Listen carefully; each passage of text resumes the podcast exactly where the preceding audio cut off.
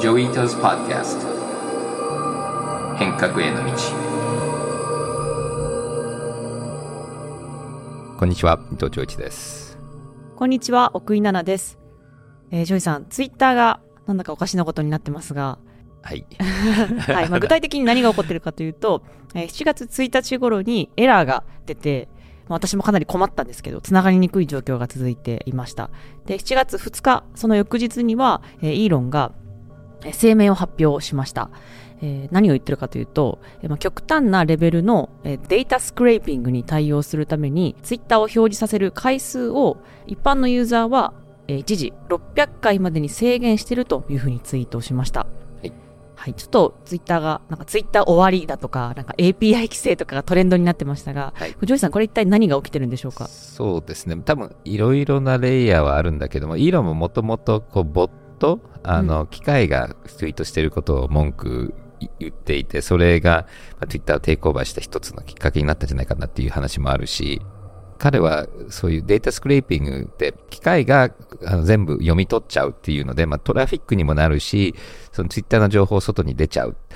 まあ彼はなんかその、それを使って人をこう、なんかマニプレートするとか、なんか悪用するっていう言い方してるんだけども、もう以前、確かマイクロソフトといいろいろやり取りしていて、トレーニングデータに使って、あの AI をトレーニングするっていうことも結構反対してるっていうので、で、結構ツイッターはこの LLM のトレーニング使われてるっていうのと、あと Twitter 以外でも、あの Reddit も API アクセスを制限して結構ユーザーに批判されて、で Reddit も Twitter も結構いろんな AI モデルに使われてて、それ面白くないなっていう話もあるので、まあだから対 AI っていう話と、で、それを、まあ、機械と人間って区別できないので、うん。こうユーザーが圧迫されて、で、最近、まあ、いろんな何をやってもみんなに叩かれるっていうので、結構炎上してますよね。そうですね。うん。で、イーロンもですね、まあ、ツイッター、追廃ツイッター中毒であるイーロン自身も、まあ、ツイッターなんか中毒になってないで、もう外に出て、もう家族との時間を大事にしなさいっていうツイートをしてたりとか、はい。ちょっと、あれ？今までの、なんかイケイケどんどんな、なんかイーロンから、ちょっとこう、経営うまくいってないのかなって思うぐらい、ちょっと心配になるようなツイートが最近あると思うんですけど。うんまあでもあの辺は彼のちょっと変なねじれたヒューマーでなんか叩かれるといろんなこと言ってあのその前にあのツイッターのレートリミットを文句言ってリミットに当たっちゃうことっておかしいよねみたいなの書いたりしててなんかちょっとその辺は彼のなんだろう皮肉だと思います。うん、なるほど、なるほど。一方で、なんかシステムがそもそも崩壊しているなんて声も聞くんですけど、うんその点はどうですか？それは、これもいろいろ意見はあると思うんだけども、もう、イーロンがテイクオーバーしてみんなクビにした段階で潰れちゃうんじゃないかなって言ってた人もいたし、で、今でもなんかいろいろ大変だなって言ってる割には動いてるので、この辺もイーロン支持者からすると、なんかみんないろいろ言ってるけど動いてるじゃんっていう説もあれば、まあ確かにいろんな風に叩かれてるし、広告収入も減ってるし、うん。まあ、トラブルになってはいると思うんだけども、生き残らないっていうわけではないかな。まあ、うんもちろん他にいろいろな境遇が出てきていろんなこと起きることってあると思うんだけども、なんか今のところまだ動いてるような気は僕はしますけどね。そうですね。なんかただこの、ここ数ヶ月で企業がツイッター離れたりとか、セレブリティがツイッターをやらなくなったりとか、うんこう、あとアルゴリズムが最近あんまり昔よりはつまらなくなってきたとか、同じような広告がすごい流れてきたりとか、うんうんうん本当にバズっているものとか、あんまり面白いツイートが少なくなったなっていう感じが私もするし、周りでも聞くんですけど、うんうんうんチョイさん自身は今後のこのツイッターはずっと続ける予定ですか？どうだろうね。まあ、広告主は減ってるっていうのはよく言われていて、で、彼も、こう、利益を出そうとしていろいろいじってはいる。ただ、みんなが思ったほど、結局会社ってどんどんどんどん人が増えていって、結構重たくなるので、今回人がいっぱい切られてすっきりした部分もあれば、あの弱くなった部分も両方あると思うんだよね。で、僕もだからなくなったらなくなったで、なんか他にみんな行くと思うし、でも、なくならない可能性ってあるから、で、今はやっぱりツイッターに、で一番僕はみんなとつながっているので、僕は今のところツイッターは使い続けるけれども、ただ、あの、ブルースカイとか、あの、ファーキャストとか、いくつか特に Web3 っぽいのとか出ているので、一応そこでアカウントは作って様子を見て、で、そこを、他のコンペティター使ってるとことも話はしてるけれども、あんまり僕も、その、いろんなコミュニティたくさんに参加する時間がないので、メインは Twitter で、今会話はしてます。うんで、奥井さんが言ってるように、どうなんだろうね、あの、こう、Twitter が面白くなくなったりする。だから僕の自分の環境の方が激しく変わってるので、なんとなくこう、Twitter がどうなるのかなっていうのは、あんまりないけども、まあでも、クリプト系はツイッター多いので、そうですねクリプト系はなんかまだみんなツイッターにいるような気がする。なんか私自身もクリプト系のニュースしか見てなくて、もはやツイッターは、Web3 とかクリプト系のニュースだけを追って、もう他の一時的なニュースとかは、ほとんど私 TikTok で情報収集をしています。なるほど。僕は TikTok 使っ、アカウントはあるけど、使ってないね。まあ僕も本当はそんな心配しなくてもいいのかもしれないけど、やっぱりどうしてもそのデータがコレクションされたりしてるっていうので、で、そういうちょっとサイバーセキュリティの心配っていうのと、あとは、そうだね、あれな、逆に奥井さんに教えてもらった方がいいのかな。なんかこう、情報っていうよりもなんか、なんかフロスダンスとかそういうイメージなんだけど。あ、いやいや、もう全くね、私もそう思ってたんですけど、うん。今全然違って、あ、もちろんアルゴリズムによりますけど、うん。私は割とニュースとか、ノウハウとか、ハウツーとか、うん育児のハウツーとかも、なんんか全て TikTok に載ってくるんですよ。えなんか、情報はもちろん散らばってるんですけど、こうなんかコレクションする人がいいのか、なんか世界観が、コメント欄とか見ても、ほとんどその抽象とかー、うんうん。あんまりトロールとかなくて、ツイッターは私の中でこう、愚痴をこうこぼすイメージで。TikTok はどちらかというと、こう、コメント欄見ても、こうみんなでこう、サポートし合う、なんか建設的な感じがして、えー、だからなんか好きなんですよね、TikTok は。なるほど。ダンスだけじゃなくて、ちょっとこう、はい。こう、なんですかね、2時、なんか1時間ぐらいバーって見て、すごいレベルアップした気持ちにはなれる。えー、じゃあ今度ちょっと、それ用のデバイス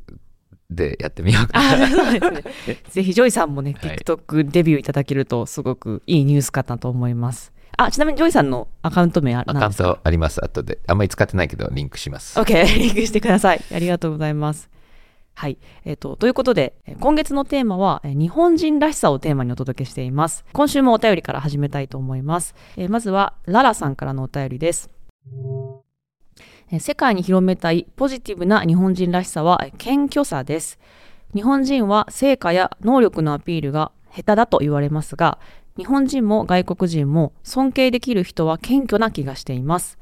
謙虚な人は周りの人を感動させ、周りに良い影響を及ぼすと思います。日本人の謙虚さはきっと世界に貢献できると感じています。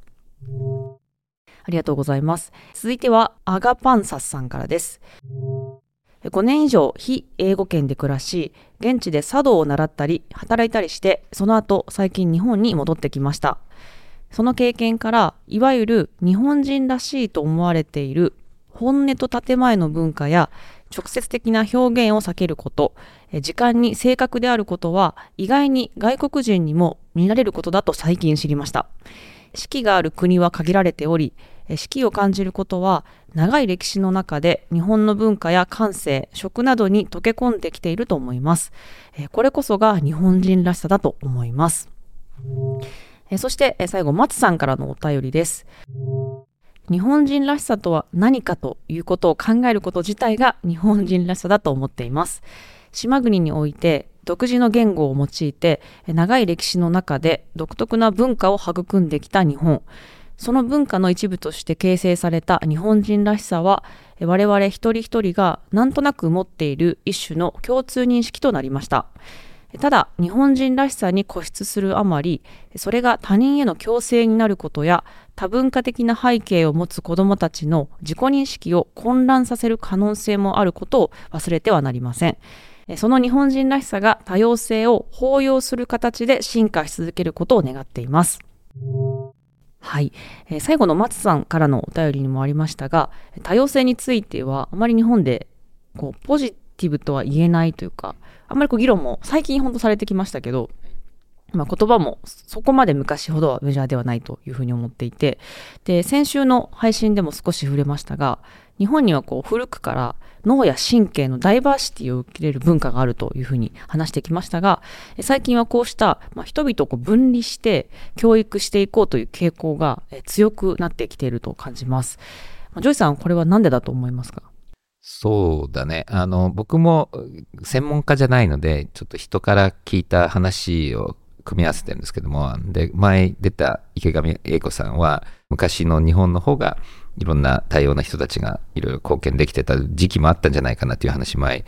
あったし、で、多分、どの国もそうなんだけども、大量生産の時代になって、やっぱり工場で働く人たちが、ある程度スキルは必要だけれども、結構標準化されなきゃいけないっていうのは、大きいんじゃないかなっていう気はするし、それと、日本も、これ、だから、いつから日本はこうなのか、昔からこうなのかっていうのも、なんとなくこう、直感的にそうだと思うんだけども、やっぱり日本のこう、秩序だとか、いろんなルールに従って動く中で、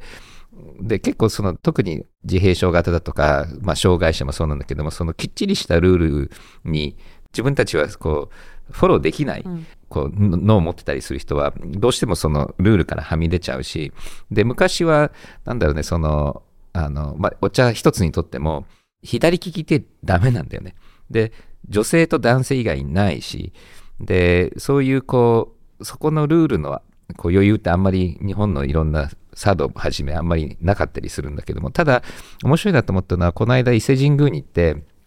宮司さんに鳥居のところでこうお辞儀をするんだけども、これっていつすればいいのって言ったら、彼は神道っていうのは縄文から来て、こう自然の中に暮らしてる僕らが、こうやりたいことをこうしきたりとかリチュアルにしていて、で、そうお辞儀したいと思ったらお辞儀すればいいけど、したくなかったらしなくていいよって。別にこう、そんな中央集権で誰かが決めたルールじゃなくて、僕らみんなが決めたルールなんで、あの、したければすればいいですって言われて、これなんか素晴らしいなと思ってて、だから、もしかするとその時代の日本文化にはもっとこのインクルーシブな、うん、あの、自由があったり、もうちょっと話すと、で、この間、あの、お兄さんっていうあのお茶の結構もう90代のお茶の先生がいるんですけども、彼女のとこ行くと、うちの子供が走り回ってても、全然こう、ルール守ってなくても、靴下脱いじゃったりしても、全然こう、楽しそうに相手してくれてて、で、結構その一番上にいる人たちって、もう大体こう、スピリット分かってるから、そのスピリットには、例えばお茶だったら、そのお客さんをハッピーにするっていうのが一つのスピリットで、で、それより、ルールよりもそっちを見てるんだけども、でも、こう、ルールの中で一生懸命まだこう、登っていこうとしてる人たちは、そういうこうルールに余裕がなかったり、多分だから、伊勢神宮の宮司さんだから、別にお辞儀しなくてもいいよって言ってるけども、あの、もしかすると下の人に聞いたら絶対ここでしなさいって言うのかもしれない。ちょっとそこら辺ちょっと僕もよくわからないんだけども。うん、まあでも確かに私もあの、お寺でお経を唱えるときって、木魚をこう叩くんですけど、あれって木魚じゃなくてもよくて、あれってお経を、要はその仏教の大事な言葉を人に伝えるのが目的なんで、エンターテインさえすればよくて、ギターでもいいんですって。知り合いで、お坊さんでギターを弾きながら、お経を唱えてる友人、知人がいて、で、彼も別に、あの、何でもいいんですって。しきたりとかもあるけど、リスペクトの気持ちがあれば、ギターでも何でもいいよくて、うん、そのなんか決まってるようで決まってない、なんかフリースタイルな感じがすごく日本文化らしくていいなと思ったんですよね。あとは、まあ、これは日本ならね、偉い人はちょっとルール曲がってもいいけど、うん、偉くないとお前10年早いって言われるっていうのもあるよね。あ、そうです、ね、あの、お茶なんかでも家元がやってるとちょっと違ったりするんだけども、うん、誰も文句言わないんだよね。そうですね。うん、その辺のこのなんか、定住関係とかは、日本、それも日本人らしいですね。それも日本人らしい。っていうわけで、多分だから日本っていうのは、こう、オーダーとかしきたりとか、この、標準化？で、それによって1000年以上同じこうシステム残ってるのはそれの強みっていうのはすごいイノベーションしちゃうと、うん、結構ファッションなんかでも消えちゃうんだよね途中で。ちょっと間違えたりあとはなんか今年やめとこうかみたいな、そのままなくなっちゃう。でももう十何代何十代ずっとやっていくのはなんかどの代もちょっとめんどくさいなって思う人がいなかったっていうのもあって、うん、でこれはやっぱりそのトラディションっていうのがあってだから多分トラディションとこのあの多様性っていうのは多少こう相反してる。ただ、この間、楽の15代と16代のあのジクニューさんと息子さんと話した時も僕初めて知ったんだけども他の陶芸家っていうのはこう決まったフォームをこう結構ロイヤリティ高くそのまんまこう続けていくんだけども楽っていうのは一台ごと結構アートの世界で自分をこう表現するんだよね。で親子の代の間にこの楽のこの塗る楽焼きの釉薬を自分の息子に教えないの。うん毎と毎回発見し直さなきゃいけないっていうのでだから普通だとこう代々続いてるのってそのままなるべく続けるんだけどもまあその中で結構そのダイバーシティをこう保ってすごく古く残ってるのではあの楽楽焼きっていうのはあると思うんですけどもでも結構珍しいんじゃないかなと思うんで、そうですね。なんかその辺もすごくいいですよね。日本人の文化らしくて。はい。ただ今回はですね、そのニューロダイバーシティっていう面から立ち上がったプロジェクトをご紹介していきます。えヘラルボニーという会社の代表である松田崇弥さんという方とジョイさんがえ先日行われたえニューロダイバーシティサロンでお話えされたそうですが、お話いかがでしたか？はい。僕は話は聞いたことは存在はのことは知ってたんだけども、話聞くの初めてでで本当に感動しました、うん。で彼のストーリーの中で多分出てくると思うんですけどもやっぱりこう普通に自分のお兄ちゃんが自閉症スペクトラムなんだけども普通に生活してるんだけども学校に行くと突然こう分けられてでいじめられてでいかに社会はおかしいんだよねと。でやっぱり普通に障害者だとか自閉症スペクトラムの人と住むとこうできるんだよね。で日本って結構分けちゃうから普通の人は普通の人しか見ないし普通の人しかいない社会に慣れちゃうから変わってる人が入ってくると違和感もあるしどうやって対応したらいいか分かんないっていう悪循環になっちゃっていてでヘラルボニーのチームはそれを何とかしようって言ってかっこよくしてる、でこれはあの野田聖子さんの話もあったんだけども野田聖子さんもパラリンピックやってる時にこう障害者をテレビなんかで見たくないよって言われて広告代理店に蹴られたっていうのコマーシャル。でやっぱり彼女を押し通してそして障害者をヒーローにしてすごく一般の人たちもこう受け入れると思うんだよね。だからかわいそうだなって言ってなんとか社会を変えていくっていうよりも普通だよねかっこいいよねっていうふうにあのだか普通っていう言葉は間違ってるんだよね。こう一緒にやってっても全然自然だよねっていうことを表現するっていうのが多分一番このアクティビズムに大事ででその中で最近聞いた話のではこのヘラルボニーはすごく面白かったと思うの、そうですね。ジョイさんが言ってくださったように、ヘラルボニーはその知的障害や自閉症がある作家さんのアート作品をまあ売って、で、それあの、何ですかね、障害者という考え方をまあ変えようとする、まあ、営利企業をヘラルボニーという会社でやっています。で、まあ最近そのまあ social entrepreneurship とかも言われてますけど、そういう社会起業家として、まあ日本では彼すごく注目されています。えジョイさんはちなみにこのヘラルボニーさんの取り組みとかアートとかはご覧になられました？はい今あヘラルボニーハンカチ持ってます。あ、のかわいいでもですね。彼の講演見て初めて知って、うん。でネットに行ってあのハンカチ買ってで今度お店に行ってみたいなと思ってますけど。そうですね、お店もねあるのですごくアートもまあカラフルだったりなんかアート作品でもこうすごい緻密細かい形を描いたりとかあと色ももう何千色と色色を塗ったりとかすごくこうなんていうんですかねユニークだし描けないですよねもうとてもじゃないけどこんな努力はできないっていうようなすごく素敵なアートになっています。はい。で、まず、このニューロダイバーシティのイベントで、松田さんが、このヘラルボニーという会社をなぜ立ち上げたのかということを語っている場面がありましたので、そちらをお聞きください。まあ、ここからどうなんで会社をやってるかってところで実は一卵性の双子で、えーもう一人似たような顔が、えーいまして会社をやって、えーいまして、まあ、本社は岩手ですでまあ私たちさらに4歳上の兄貴があってあの、まあ、重度の知的障害を伴う自閉症だったってこともあってあのこういった会社をやっています。まあ兄貴とかは、まあ、知能指数というところで見ると3歳とかっていうふうに診断されたりするんですけど、まあ、例えばカメラを向けられるとピースで笑顔にならないといけないってすごいこだわりがあるのでカメラをパッと外すともう真顔に戻ったりとか あするんですが、まあ、そういう本当たくさんのこだわりがある兄貴がいましてまあもともとやっぱり生まれた時から兄貴もいましたので家だとすごく当たり前のように兄貴とも過ごしているけれども一歩外に出ると兄貴はすごい障害者という枠組みに入っていて、まあ、例えば登下校中とか兄貴のことをすごい謎の言葉を兄貴永遠にブツブツつぶやくのでそれをすごい同級生がバカにしてたりとかしてでもなんかすごい兄貴はそれをバカにされてるかどうかも分かってるのかなみたいな感じとかがすごい自分にとってはすごく悔しかったりとか、まあ、あとやっぱり親戚のおじさんとかもあのお前たちは兄貴の分まで一生懸命生きろよみたいな兄貴はすごくかわいそうな存在だというふうに勝手に親戚とかも思うことってすごい気持ち悪いなと昔から思っていましてそういうイメージを変えるというところに大きな興味があってヘラルボニーという会社を創業しました。でさっきから言ってるヘラルボニーって会社名もうちの兄貴が小学校時代何十冊も書いてる謎の言葉をそのまま会社名にしてまして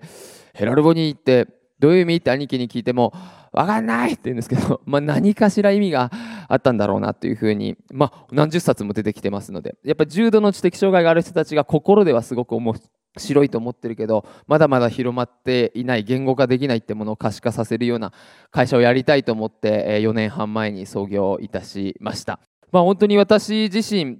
あの今32にこの前なったんですが25歳の頃に知的に障害のある人のアートっていうものを、まあ、母親から教えてもらってそれまでなんで私も知らなかったんだって感じなんですけど初めて岩手県の花巻市っていうところにあるあの福祉施設でアート活動やってるルンビニ美術館のところに行って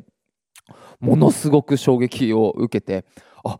すげえかっこいいなと。自閉傾向の強い人方って情動行動って言ってやっぱり同じ言葉を繰り返したりとかそういうあの同じ時間に同じことやんなきゃいけないとか。例えばうちの兄貴とかだったら日曜日は豚骨ラーメンの花月ってとこ食べなきゃいけなかったり土曜日はそば食べなきゃいけなかったりとか結構ルールがあって、まあ、母親もちょっと花月食べ過ぎてるところがあるので健康若干心配だなと思うんですがでもまあそういうあの情動行動っていうものがやっぱ画面上の後にも現れてるんだなっていうことをすごく強烈に自覚してひたすら丸を繰り返すとかひたすら同じモチーフを繰り返す埋め尽くすと、まあ、これがすごくテキスタイルとかファブリックとかデザインというものと非常に相性がいいんじゃないかというふうに思って27歳の頃に会社を起業しました。いろんな方とかからはなんかイタリアのブランドかしらって言われたりとかあの北欧のブランドかしらというふうに言っていただく流れの中で、まあ、そういうことはすごくやっぱり自分としてもお涙頂戴ストーリーではなくて、まあ、純粋にかっこいい視点で勝負していくっていうのはすごい大切にしています。あとやっぱすごい意識しているのは結構ラグジュアリーブランドと並べて展開するっていうのはすごい意識して戦略的にやっているところがありまして私の結構人生体験にも通ずる部分があるんですがガストみたいなとこは行くけどレストランみたいなところは行かなかったですし、まあ、イオンみたいなところは行くけど百貨店みたいなところは行かなかったっていうのがあって、まあ、それはやっぱりうちの兄貴とか結構叫ぶんで、なんとか何々とか何々みたいな、そう思った時にやっぱり親もすごい気使うみたいなような視点が大きくって、そういう場所に行ききれないっていうところがあった時に、やっぱ私たちヘラルボニーはこういった行きづらいんじゃないかなって思う場所に出店していったりとか発露させていくことによって、まあ、親御さんが初めて百貨店に、えー、来ましたとかですねそういうことって今どんどんどんどん起き始めていて、まあ、そういう装置としても機能する存在でありたいというのはすごく思ってえいます。あまあ本当に今作家さんが出るラジオとかも JWAVE で番組持ってたりするんですが、まあ、それも作家さんがひたすら 立ち上がった状態でほぼ会話することなくあの終了したりするラジオになってたりもするんですけれどもでもやっぱ私はそれがすごい重要だと思っててやっぱりもう当たり前のように世の中に存在してたけれどもでもやっぱりそれはある種ラジオだと何秒間喋るのが止まったら放送事故なのかっていうとそうでもないと思っててやっぱそれがすごく当たり前なことなのになかなか世の中に発露していなかったっていうもの自体を当たり前のこととして世に出していくっていうことはすごく重要だと思っています。本当先週のラジオも 途中収録中にお手洗いに行って戻ってこなくなりまして あのゲスト不在の状態で進むという、まあ、非常に JWAVE さんも初めての展開であのすごく私も実験的ですごくいいなと思っています。なんでこういったブランドというアプローチから始めたのかっていうのをちょっと今日記載してみたんですけれども私の中学校なんでかすごい岩手だけ局地的に流行ったらしいんですけどスペって言葉がすっごい流行っててあの人口1万人の町だったんですけどそれ自閉症スペクトラムをスペというふうに言うっていう感じだったんですよね。なんかすごい岩手だけ流行ったらしいんですよこれ。なので誰かがテストで悪い点取ったりするとスペじゃねえのって言ったりとかなんかスペの教室行った方がいいんじゃねえのみたいな変顔した人に言ったりとかそういうのがもうアホとかバカとかと同じ感覚で日常的に使われる学校でまあ私自身もやっぱり突然中学校に入った途端にそういう環境になった時にやっぱ兄貴自身をすごく避けてしまったっていう時期があってまあそういった時期があったからこそまあ自分自身今あのこういった起業をやってるんだなっていうことはすごく思うんですがその地元の同級生ってが、まあ、本当に今来ていただいてる方ってものすごく多分意識とか 非常に高いと思うんでそれよりもなんかもう地元の田舎の友達がどうやったら変わっていくのかっていうのはすごくやっぱ興味関心があってそう思った時に自分の地元の友達に福祉とアートっていうものを掛け算してどうだって見せてもちょっと福祉も興味ないと。ちょっとアートも、アート買ってる人はちょっと見たことないですよ、私。あんまり岩手の地元で。そう思った時に、でも彼らもレクサスみたいな 車には乗ってみてんだみたいなこと言ったり、シュプリームみたいな洋服は着たいとかで買ってたりするっていうのを見た時に、ブランドっていう傘の中に福祉とアートってものを包含できたならば、本当に届くっていうことができるんじゃないかという仮説を持って始めましたやっぱり私たちがご契約している作家さんの知的障害のある人たちっていうのはなかなかその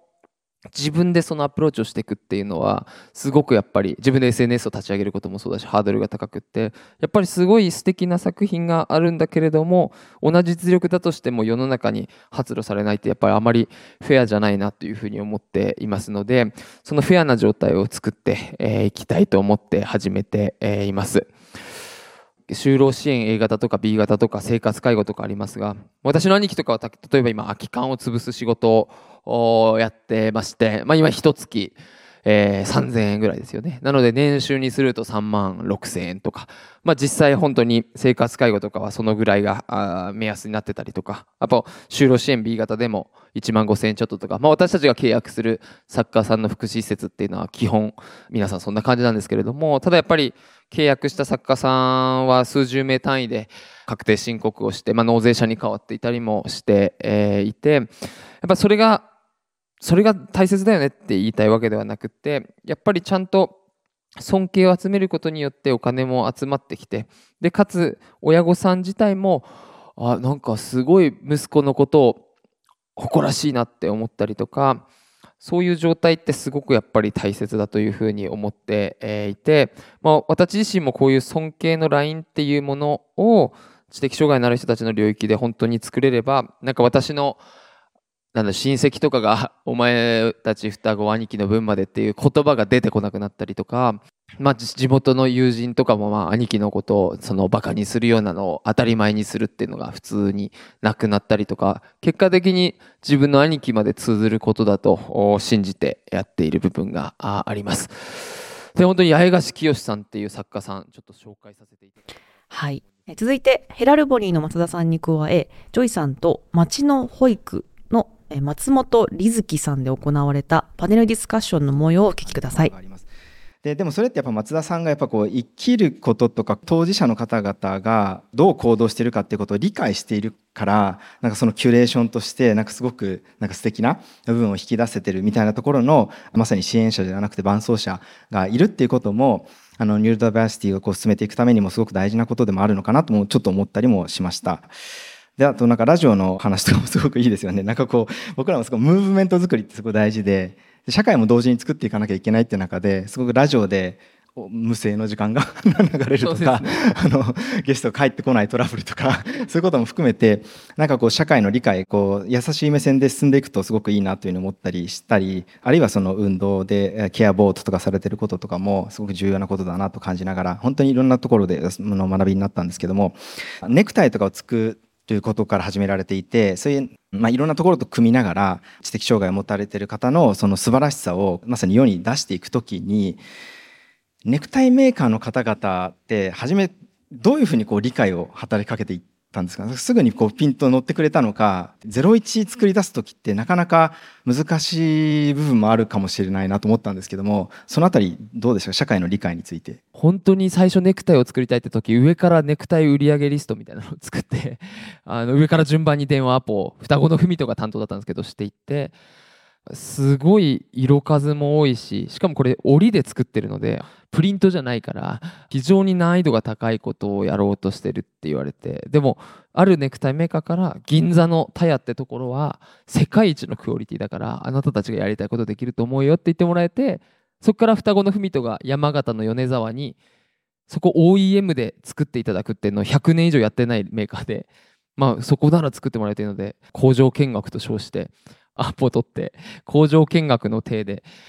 最初行ったのがスタートでしたね。でもやっぱその熱量みたいなようなところで最初はいお話を聞いていただいて実際作れるっていうことになったっていうのははい懐かしいなと思います。本当に。はい。結構そのあたりっていうのは割と、まあ、リスト作ってすごいたくさん当たられたっていうこともあると思う。あるいは奇跡的な出会いがあったというところもあったあると思うんですけど例えば私たちも今そのニューロダイバーシティの学校をその作ろうと思って、ね、例えば物件とかを探し始めようとするときに結構やっぱりあのこれは私たちのみならずいろいろな方が直面しているようなんですがそういった子どもたちのための場を作ろうとした時に皆さん初めはすごく「それは大事なことですね」って聞いてくださるんですけど最後契約をしてくれないみたいな話がたくさんあってなかなかみんな社会としては理解しようとするんだけど実際なかなかその具体的に進まないみたいなところで実情なんかも聞いたりしてるのでそのあたりどうかなというふうに思って聞いたんですけど。あでも本当に私たち自身はやっぱり街中に出る権利を福祉業界でもらってる会社だと思っていてやっぱり今岩手の公園に福祉施設を作るんですね。それ自体もやっぱり普通福祉施設が最初結構かなり街中しかもファブリックな場所に出るって結構その反対とか起きたりしてなかなか進まないことが特に岩手とかもあったりするんですけどでもヘラルボニーが作るならいいよっていうので反対全く起きなかったんですよ。それってやっぱり結局イメージを作れているから街中に出る権利っていうものが生まれているというふうに思っているのでそこは、まあ、これから果敢にチャレンジしていきたいと思ってます。本当に先月オランダとかパリとかいろいろやっぱ街中に福祉施設で当たり前にその飲食がやってるってもう普通の景色になってるんでそれを視察しに行ってまあもう本当にすげえなっていう。単純に日本ではここまでの世界観でやりきれてないなっていうのはやっぱすごい痛感したのでそこのプレイヤー側に早く回りたいって思いはすごい強いです。僕もあ見ててやっぱりすごい感動してあの、ま、最近やっぱりこう話に行くと結構相手が今ハイブリッドの学校普通の子と自閉症の子も一緒に行ける学校を作ろうとしてである打ち合わせの時に、ね、普通の子の親はなんで障害者の子のと一緒に学校行かせたいと思いますみたいなそういうこうことを言うわけ不思議があって。で国連も結構日本を去年叩いてやっぱり日本ってこう障害がある人を分けるっていうのがあるんですね。で僕もあのメディアラボの時にあの MIT で6割7割自閉症なんですね MIT ってこれ。あのあので拝見しました記事とか。で結構みんな慣れるんですよ。半分以上自閉症だから。だから例えば先生と学生の打ち合わせで目線を合わせられない人いっぱいいるけども、ベンチに座って向こう見ながら喋るとか、ジョークで、あの MIT 全体は自分の靴見て歩いてるんだけど、メディアラボの子は自閉症少ないから相手の靴まで見るとかね、なんかもうみんな、あのプライド持って自閉症なのね。で、多分これが結構重要さっきあの社会が障害って言ってるのがやっぱり日本って分けちゃうからどうやって一緒に暮らせばいいのかとかで僕だからさっきの話でそのラジオの話とかそのあのやっぱり自分のお兄ちゃんがそうだったからどうやって自然に一緒に入れるかっていうのを分かってるからそれをこうかっこよく見せることがすごく重要でっていうのはみんな障害の人がいたらどうやって付き合ったらいいか分かんない。でこう間が空いちゃった時どうすればいいか分かんない。困ってる時どうやって助けたらいいか。なぜかというと学校にいないから。一緒に育ってないんだよね。だから多分その社会のこの障害を治すためには一番最初なのことはそういう障害持ってる人たちをもうちっちゃい時から身近にいる。で叫んでる子がその叫んでる理由が喜んでる叫びだったら止めないで一緒に応援するとかそういうこう気持ちをどうやってつなげるかっていうのってこれやってみないと分かんないわけだよね。だから多分僕はそこヘラブに見ててでアメリカよりもこう上手にやってるのはこう新しい美学新しいセンシビリティを障害と一緒にこう提案してそれの障害が入ってる中でのかっこよさ。これ MIT はちょっとデザイン的にはかっこよくないけれども文化的にはある程度できているので障害持ってる子たちもハッピーで来れるっていう文化を作ってるんだけどもそういうでシリコンバレーもちょっとそういうところあるんでだからそこがなんかここで日本ってデザインってすごく重要だと思うのでこの生活の中に普通に入ってくるっていうのはとってもいいこうなんか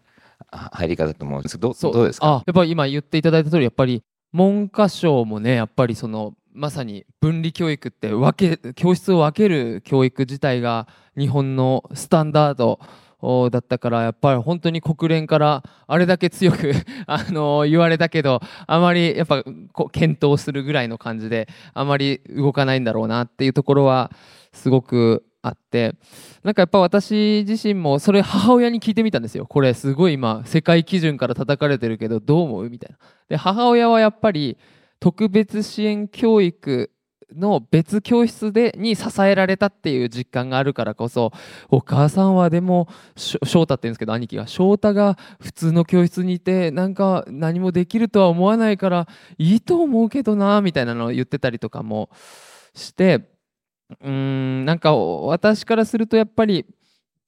選べるっていうのがすごい重要かなと思ってましてやっぱ今やっぱりもうどうしても分離教育分離教育ってなっちゃうからそうじゃなくて親もこの子は必ず教室で育てたいんだとみんなと。ってなったらそっちを選べるしもう本当に特別支援学級で育てたいってなったらそっちも選べるっていうその選択肢がまず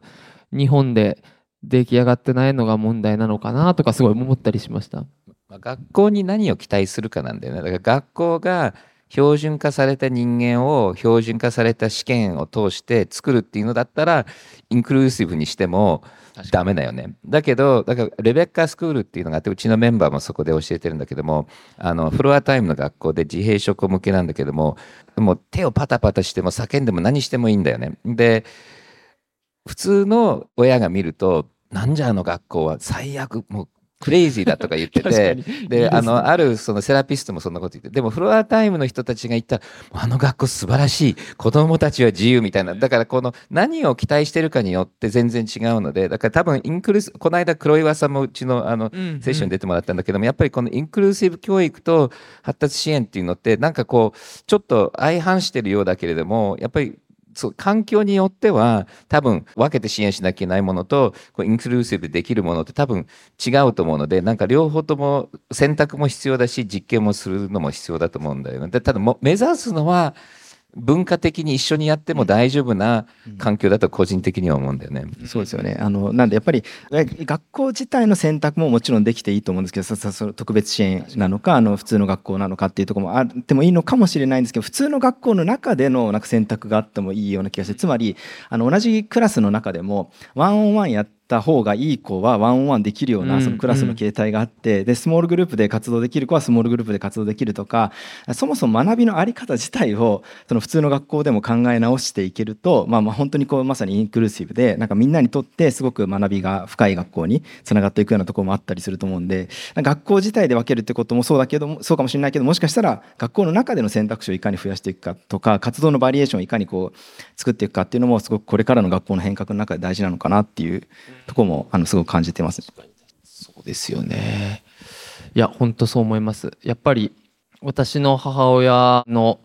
押し入れの本棚とかもこの子を残して私は死ねないみたいな本が入ったりとか結構やっぱり特に今とかインターネットでいろんな情報あるけど当時ってやっぱ本しかなくて私の兄も自閉症って診断された時に自閉症と診断される前に自閉症なんじゃないのって周りの知ってる人から言われて自閉症の人の本を本で本屋で読んだ時にな号泣したらしいんですよ。母親は。なんかすごいなんでこの人は翔太のことが分かるんだろうみたいな。全部書いてあることが一緒すぎて。なんかそういうその昔ってやっぱりできないことをできるようにしていくっていうある種やっぱ健常者に近づける教育っていうところが私の母親にもまだすごいやっぱ残ってるなっていうのはすごく感じていてでもやっぱ今お話言っていただいた通りにそのできないことをできるようにしていくっていうよりかは全体でその理解し合うっていうそのそれ自体が本うちの兄貴にとってもいいし周りの人にとっても教育になるしっていうその考え方そのものをアップデートする必要があるんだろうなっていうのはすごい学びになりました。うんはい。松田さんが最後に言っていた、健常者に近づける教育ではなく、理解し合える教育を目指したいという言葉はすごく胸に刺さりました。ジョイさんはまあ今後、まあニューロダイバーシティに関して、町の保育も手伝っているというふうにお話聞きましたけど、まあ、どういった教育を進めていく予定ですか？まあ、さっきの今の話にあるように結構昔の自閉症の教育っていうかセラピーっていうのは限りなく普通に見える行動が普通になるっていう教育、ちなみにゲイの人も同じセラピーでストレートに見えるストレートの行動を起こす。これはあのアメとムチのように、reinforcement learning でやってるのが今までのやり方で。で今でも結構障害者も含めてこう普通の人たちの社会の中で行動できるようにこうトレーニングするっていうのが、まあ、一般の教育なんだけどもやっぱり最近の neurodiversity のムーブメントっていうのは社会がみんなに合わせてもいいんじゃないかなと。だから例えばとにかく目線合わせるのすごくストレスなんだけども目線合わせるとクッキーあげるから目線合わせさせるっていうのが、まあ、今までのやり方で。で僕の MIT なんかでも目線合わせたくない人は合わせないし、でこう例えば貧乏ゆすりした方が落ち着くんだったら貧乏ゆすりすればよくていかに安心させて安全な気分になってそしてこういろいろ活動するっていう社会が彼らに合わせるっていうことと、うん。あとは彼らが自分の特徴があるところをだから電車が好きだったらじ電車を通じて学びをするとかっていうその強みだとか自分の希望する学び方を応援するっていうのもやっぱりこう学び方も標準化されるっていうのもあるしあとは例えば今の標準化された試験なんかでも例えば字が書けないとか数学ができないと進まないっていうのはあるんだけどももしかするとこの人の人生のこう役割っていうのはアーティストで,、で数学いらないかもしれない。だからそういういろんな多様な道だとか多様なあの自分の得意分野とかも活かしてもいいんじゃないかなでこれは AI の時代とかロボットの時代で社会的にサポートすることはだいぶ楽になってるんだけども多分人を見る目線だとか人を測る尺だとかあとは社会のこうあの文化的なインクルージョンのところも結構弱いと思うのでだからこう教え方ももちろんそうなんだけれどもこう社会の自分たちの構え方を変えなきゃいけないと思うのでだから教育も大事だけれども社会の変化も大事でで社会の変化のためにはヘラルボニーのあの松田さんみたいに一緒に暮らするとこう自然になるのでそうするとこう分けないでこう自閉症の人たちもだあの僕彼の声にすごく大好きだったのがなんかポッドキャストをやっててなんか不思議なあの無言な部分が出たり前回のポッドキャストのゲストは途中でトイレ行って帰っちゃったとかってでもそれがなんか面白おかしくいいじゃんみたいな感じでそういうだからででもこれ日本って意外に弱いと思うんだよね。日本ってやっぱりルールとかしきたりとか expectation って高いので結構他の国よりもこれはの adaptation。ちょっと時間かかるかなっていう気はしながら、ただ日本人は日本人で助け合うとか補うとかっていうのはあるので少し視線を高くすればできるんじゃないかなという気がする、うん。あそうですね。なんかこう、もちろん自閉症の方が、あの、生きやすい社会とかインフラを整えるっていうことも大事ですけど、こう、人、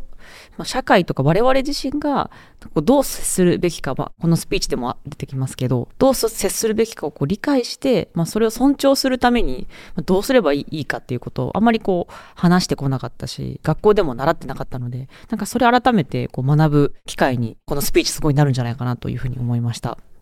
はい。あとですね、まあ、ジョイさんが前回発表、アナウンスされたように、あの、千葉工大の学長にえなられましたが、あの、千葉工大の学長としても、こういったニューロダイバーシティに関しての、まあ、授業とか、まあ、アイディアとかっていうのはあるんでしょうか？はい。Neurodiversity とか Neurodiversity のテクノロジーの研究っていうのは一個やってやろうと思っていて、9月にカンファレンスやるんだけども、ただ学校全体の多様性、これは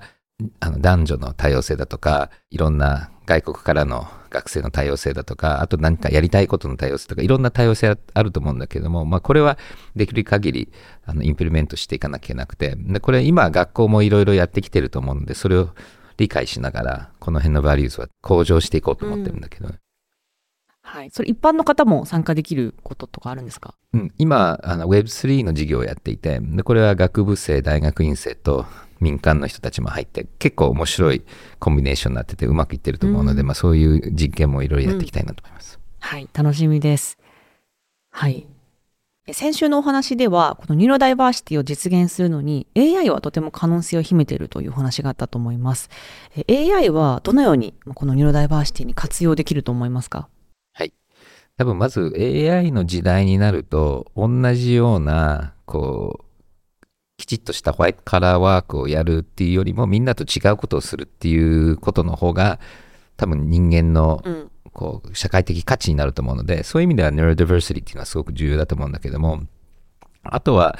こう自分がやりたいことに集中して、あんまり強くないところを AI が補うっていうのとか、あとはちょっと変わった学び方とかは AI の方が結構アダプタブルにできると思うんで、うん、だからもちろん僕は人間の先生ってなかなかなくならないと思うし、先生と AI のコンビネーションで結構スケーラブルにいろんな子たちをサポートしていくっていうことは可能だし、あと AI ってこう眠くなったり疲れたりしないので、本当にもうちっちゃい子なんかでもなぜなぜなぜって聞いてるようなこととか、結構難しい質問するとか、そういうのも、あの人間より AI の方がフレキシブルにできるんじゃないかなと思っているので、うん、結構いいコンビだと思います。そうですね。あとあの AI のあのサマールトマンがあの AI に仕事が奪われるホワイトカラーの人のためにこうベーシックインカムを構想しているという、うん、まあ、ニュースが、まあ、先月話題になりましたが、うん、なんかすごくこうね、今、リラーニングとかリスキリングとかやり、うんうん、AI に呼ばれるからリスキリングしなきゃいけないってなってるじゃないですか、ムーブメント的に。でもリスキリングしたら、また AI もそれもカバーされ、うんうん、まあ、される、してくれるしってなると、結構なんか人はこう、まあ、アート活動だったり、創作活動とか、遊び、もっとジョイさんが言ってるように、まあ、学ぶ、学びは遊びっておっしゃってますけど、こう、遊び方の方が大事になってくるんじゃないかなと思うんですけど、うん、このベーシックイン、この AI に仕事を奪われて、うん、ベーシックインカム構想しているニュースについて、ジョイさん、これどう思ってますか？うん。僕も一時期、ユニバーサルベーシックインカムのリサーチもしていて、で、まあ、一つのやり方ではあると思うんだけども、でも、こう、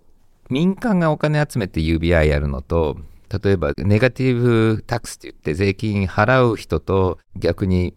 お金を稼いでない人はもらうっていうので、まあ、国を中心としてバランスするっていうやり方とかいろいろやり方あると思うのでで僕はまだ今のところ結構国家って大事だと思うのであのアメリカアメリカであの一般の人たちがお金持ってるから今までだったら研究されないものが研究されたりリサーチされるっていうすごい面白い特徴あるんだけどもでも例えばベーシックなインフラが全然できてなかったり、こうロングタームのものができなかったりするので、ちょっとこれ誰がやるべきなのかっていうのと、うん。どういうふうにこう社会福祉が起きるのとか、グローバルでどうするかって、このお金の流れのところって結構複雑と思うので、ただなんかシンプルに考えちゃいけない。ただ、多分応援しなきゃいけない人は応援しなきゃいけなくて、そこの中にはその配る手段っていうのは大事だと思うんだけども、いわゆる、なんだろう、その民間 UBI が正しいかどうかっていうのはちょっとまだ僕は分からない。うん、なるほど、なるほど。なんか UBI にすごくこう、なんだろうな、ツイッターでももっと金沢アルトマン頑張って日本に来てくれみたいな意見もありましたけど、うん、結構そこで UBI の話もっとなんかぜひねこれからしていきたいと個人的に思ってます。はい、はいで最後に、えー、お便りが来てますので、お便り紹介します。えー、福井の起業家さんからのメッセージです。ニューロダイバーシティの文脈におけるポジティブな日本人らしさとはチームワークの良さかと思います。野球の WBC の優勝やサッカーのワールドカップベスト16、ラグビーのワールドカップベスト8など日本人はチームワークで結果を出せる国民性だと思います。日本人が得意な適材適所で力を発揮するという考えで推し進めれば、経産省が目標とする発達障害のある人が持つ特性を生かし、活躍いただける社会というのを実現できるのではないかと思います。はい。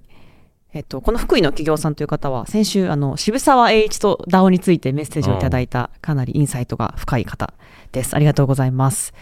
はい。えジョイさんは、この適材適所の考え方というのを、まあ、うまく日本社会に浸透するといいなと思うんですけれども、この意見、どう思いますか？そうですね。だから多分僕は日本は、これちょっと乱暴な比較なんだけども、アメリカの方がこうシステム化して、結構誰でもきちっとある程度できるっていうので、日本の方が結構専門家とか変わった少ない人たちに頼るっていう要素もあると思うんだよね。で、日本の方が結構変わった文化人とか、これの達人っていうのをこう大事にするってこう国の中でもあるので、だからそういう意味では日本ってそのこれに合った人をこうマッチングするっていうのは、あと結構こう国宝のなんとかとかっていう、ここはなんかこう意外にこうみんな標準化されてフラットな割にはこう、こうなんか特別な人を大事にするっていうところはあると思うんだよね。で、その間が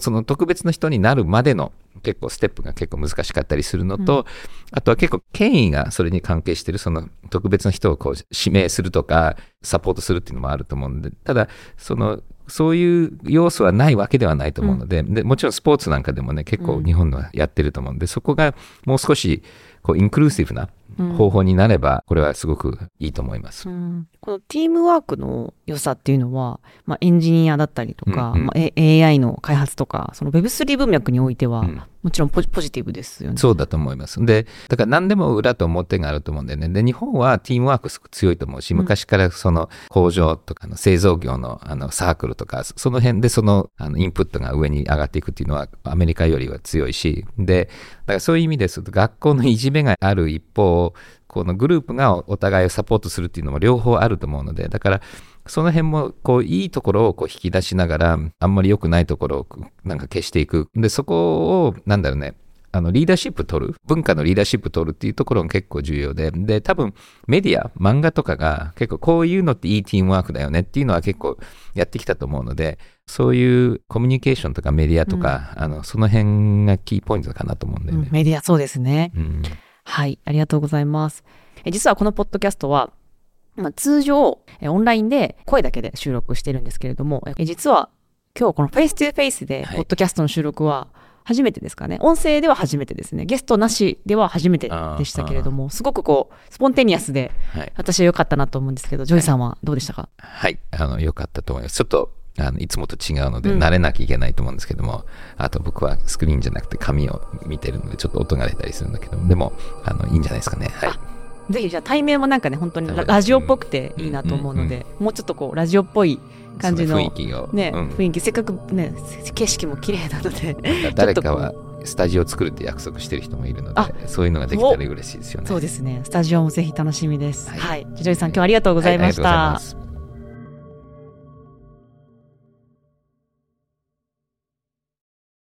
デジタルガレージは危険な海に最初に飛び込むファーストペンギンスピリットを創業以来大事にし続けていますこれから来る Web3 オープンソース時代を見据えたテクノロジーで新たなビジネスを生み出す仲間を募集しています番組詳細欄にあるリンクよりぜひご覧ください Web3 is here. Join us. Join the first penguins. New Context Designer, Digital Garage.